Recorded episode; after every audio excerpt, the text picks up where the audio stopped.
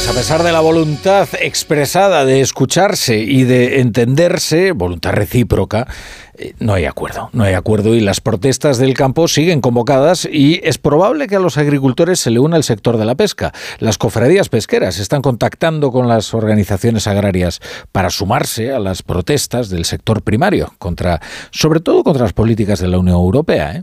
porque esta es una crisis no nacional, sino continental y que afecta a algunos de los pilares fundacionales de la Unión. Y por eso deberían estar alerta, desde luego en Bruselas, a la furia del campo que se está expresando en tantos y tantos países y que ya lo está empezando a hacer en España. El ministro de Agricultura, Luis Plana, se ha reunido hoy con las asociaciones agrarias. Se trata del ministro más cabal del gobierno y un buen conocedor de las competencias de su cartera. Lo que pasa es que es muy probable que esta crisis desborde esas competencias por completo. Los agricultores advierten de lo que viene. Ellos conocen con bastante anticipación los problemas que se van a presentar en unos meses, porque así funcionan las cosechas. Cuando uno las recoge, ya es tarde para tomar medidas. Es probable que muy pronto Andalucía apruebe nuevas restricciones para el consumo industrial, agrícola y doméstico de agua. La sequía es muy grave y los agricultores reclaman una ampliación de los seguros para cubrir las pérdidas. Pero también reclaman menos burocracia. También reclaman una relajación de la transición verde y más control de los productos que vienen de fuera. En algunos casos, las medidas que reclaman son contradictorias entre sí, porque a la vez reclaman menos regulación, y más regulación. Menos regulación para ellos, claro, y más regulación para los terceros países cuyos productos importamos. El problema es que los españoles somos terceros países cuyos productos importan eh, para, otros, eh, para otras naciones. Fíjense, en Francia. En Francia los terceros que compiten en desigualdad de condiciones son los españoles. Eso dicen los agricultores franceses. Y hay una campaña feroz contra los productos que proceden del campo español. Es una crisis muy compleja, desde luego no nacional, sino continental. Mm, de movilizaciones o de manifestaciones no hemos hablado. Hablamos de lo que, de lo que importa, yo creo que al conjunto del sector en este momento. Y además, evidentemente, las organizaciones ahora después serán libres de manifestar lo que entiendan oportuno y evidentemente este ministro respeta su, su, libre, su libre manifestación al respecto. La brújula con la torre.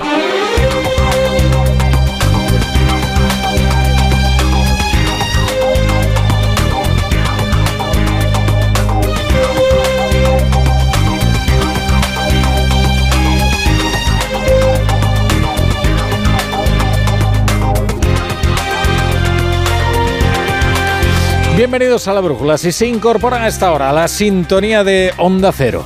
Hombre, por lo menos, por lo menos el joven Gabriel Attal, flamante primer ministro de Francia, ha enviado al ministro Planas una carta en la que se disculpa por lo que han sufrido estos días los transportistas españoles, que es mucho, ¿eh? A los transportistas españoles, los piquetes franceses les arrojaron su carga ante la pasividad de la gendarmería. Cuando no, encima el recochineo de hacer que la recogieran ellos mismos. Cuando las pérdidas eran para ellos. Luego encima llegó la campañita contra los productos del campo español, con voces como la de esta Segolén Royal, que después de llevar a la ruina el Partido Socialista francés, pues parece que se ha reciclado en populista del agro, en proteccionista reaccionaria contra el mercado común y en difamadora de los productos españoles, que dice que son absolutamente intragables. Eso dice, ¿eh? de los tomates, nada menos. Hoy Luz Planas ha contrarrestado con uno de esos gestos que al menos se agradece, ¿no?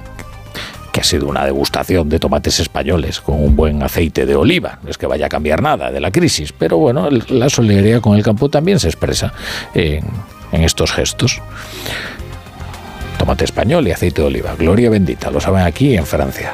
Evidentemente que no obsta a las reclamaciones que nuestros eh, transportistas deberán introducir, y lo están haciendo, no solo con la cobertura del seguro, sino también con las denuncias en la gendarmería francesa de esos hechos deplorables y absolutamente inaceptables. Ahora bien, la ira del campo no se va a aplacar, ¿eh? porque ni siquiera es una cuestión nacional, como les decía, sino que es una cuestión eh, continental que recorre prácticamente todos los países de Europa y allí donde no ha aprendido ya aprenderá. Hoy quienes han revivido la protesta son los agricultores portugueses que mantienen este viernes los cortes de las carreteras que unen el país luso con la frontera de España en la zona de, de Rosal de la Frontera y Paimogo este será uno de los grandes asuntos de las elecciones europeas y, del fin del mandato de esta comisión, que ya está agotando sus días. El otro asunto sensible es el de la inmigración. Hoy, por cierto, ha sido muy interesante escuchar al presidente de Canarias, en más de uno, con Carlos Alsina. Sobre todo porque escuchar lo que ha dicho Fernando Clavijo contribuye a disipar muchos prejuicios y muchos discursos hipócritas. Hablaba Clavijo de la dificultad de integrar a los menores no acompañados, de la necesidad de un esfuerzo de solidaridad por parte del resto de las comunidades para aliviar las, las urgencias que tiene ahora mismo Canarias, cuyos centros de acogida están desbordados y cuyos servicios también lo están. Y claro, contaba Clavijo eh, cuántas y cuáles son las comunidades que más allá de las grandes proclamas y de los golpes de pecho, ¿Cuáles son las que han atendido a esta petición de solidaridad de Canarias para atender a estas personas? Pero solo tres comunidades autónomas, eh, Galicia, Madrid y Aragón, son las que mm, han aceptado la firma del convenio. El resto están esperando a que el Estado ponga los recursos económicos. Me parece bien, lo que pasa es que mientras tanto los menores siguen llegando. No sale ninguno y siguen llegando. Anoche llegaron 377 personas, creo que fue, eh, solo en el mes de enero hemos superado todo lo que llegó en el primer semestre, pues si ya el año pasado fue de récord, no sabemos dónde vamos a acabar este año. Claro, esto dice mucho de los discursos fariseos, esto dice también mucho de la gestión del gobierno, ¿eh? que es, en lo que se refiere a la inmigración, es uno de los mayores fiascos. Fíjense que es complicado, ¿eh? pero pocos temas habrá manejado tan mal el gobierno como el de la inmigración, ¿eh?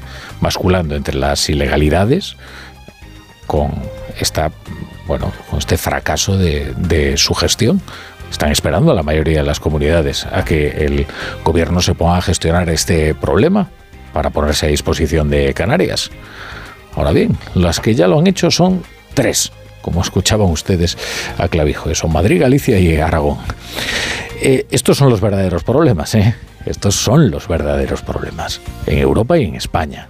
Porque España se parece mucho a los países de su entorno, excepto por alguna particularidad. Como por ejemplo, los desvelos del gobierno por librar eh, de las garras de los jueces a un fugitivo. Es que parece que el único problema que hay en España es el problema de Carlos Puigdemont con la justicia. Que está el disparate, que hay quien está dispuesto a buscarle acomodo en la legalidad, ya sea reformando todo el sistema. O sea, la nueva idea es reformar el delito de terrorismo para que así ni Puigdemont ni ninguno de los investigados, 24 en total, por la posible comisión de estos delitos, tenga que cumplir pena alguna. Es escandaloso, claro, pero no es novedoso, ¿eh? Porque esta táctica ya se exploró cuando se reformó el Código Penal para hacer desaparecer el delito de sedición y para rebajar el delito de malversación. O sea, en lugar de dejar de asociarse con delincuentes, hacen desaparecer el delito. Con lo cual estos son, a su juicio, menos delincuentes.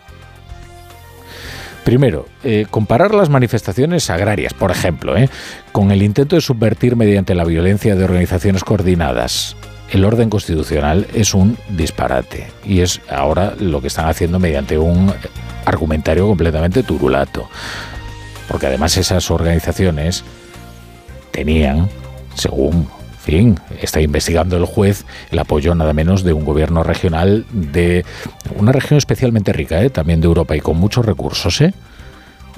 El juez dirá si las pruebas que obran de los CDR que acumulaban explosivos y planes de sabotaje son suficientes para considerar sus acciones como constitutivos de un delito de terrorismo. Pero lo que es inaceptable es que la, la solución sea reformar el delito de terrorismo. Porque para colmo de cinismo, Sánchez tenía bien claro lo que era el terrorismo y de hecho le preocupaba mucho ¿eh? que se instalara en Cataluña.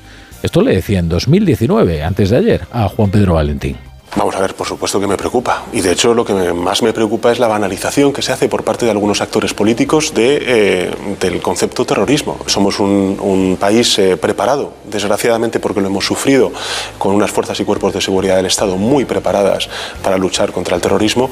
Y lo que creo que es muy importante es que desde el punto de vista político eh, cualquier indicio de violencia también se condene por parte, en este caso, de los máximos responsables de las instituciones catalanas.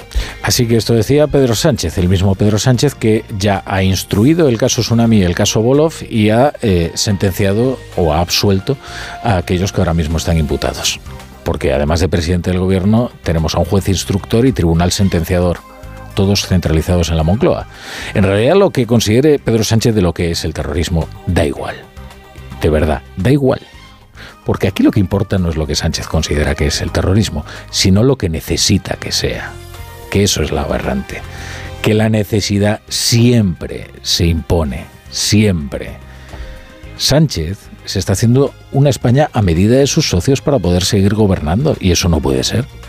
Creíamos que esto consistía en gobernar para transformar el país. Y no, es transformar el país para poder gobernarlo, que es distinto, ¿eh? Muy distinto.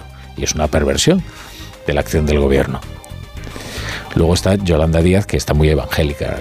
Se ha reunido una hora con el Papa, lo ha declarado como campeón de eh, los derechos laborales. No sé si de todos los derechos considerará Yolanda Díaz al Papa campeón, pero le encanta desde luego estar en su compañía y seguramente ha recibido las bendiciones de Francisco.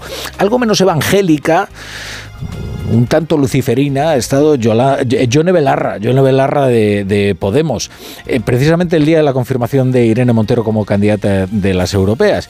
Eh, ha, pues ha cargado contra los jueces y ha demostrado cuál es la verdadera concepción del Estado de Derecho que tienen los socios de Pedro Sánchez. Eh, estos los más, los más radicales, bueno, desde luego los más sinceros que este debate no va sobre amnistía sí o amnistía no, va de democracia o dictadura judicial. Lo que está haciendo el juez García Castellón es dictadura judicial. Este señor piensa que él tiene derecho a mandar más que el Parlamento. bueno, y eh, miren, para medir cuál es el, el daño, no todo el daño, pero una parte del daño muy considerable que ha hecho la enloquecida aventura del Prusés a Cataluña, baste decir que de las más de 6.000 empresas que se fueron huyendo de la inseguridad jurídica, de la inestabilidad, del escenario de incertidumbre que se estaba dibujando mientras los dirigentes catalanes estaban llevando a Cataluña al abismo, de las 6.000 que se fueron, solo ha vuelto una. Una nada más. Y el resto van a volver. No será desde luego porque no se tomen todos los esfuerzos por parte del gobierno para que así sea, pero difícil, ¿eh? ¿Saben por qué? Porque una vez has convencido a los accionistas de mudar tu sede social a un lugar que es más estable, donde no hay aparentes problemas, donde la seguridad jurídica no está en cuestión, ¿cómo les convences luego de que vas a tener que hacer las maletas y volver a mudarte al lugar de donde te habías ido?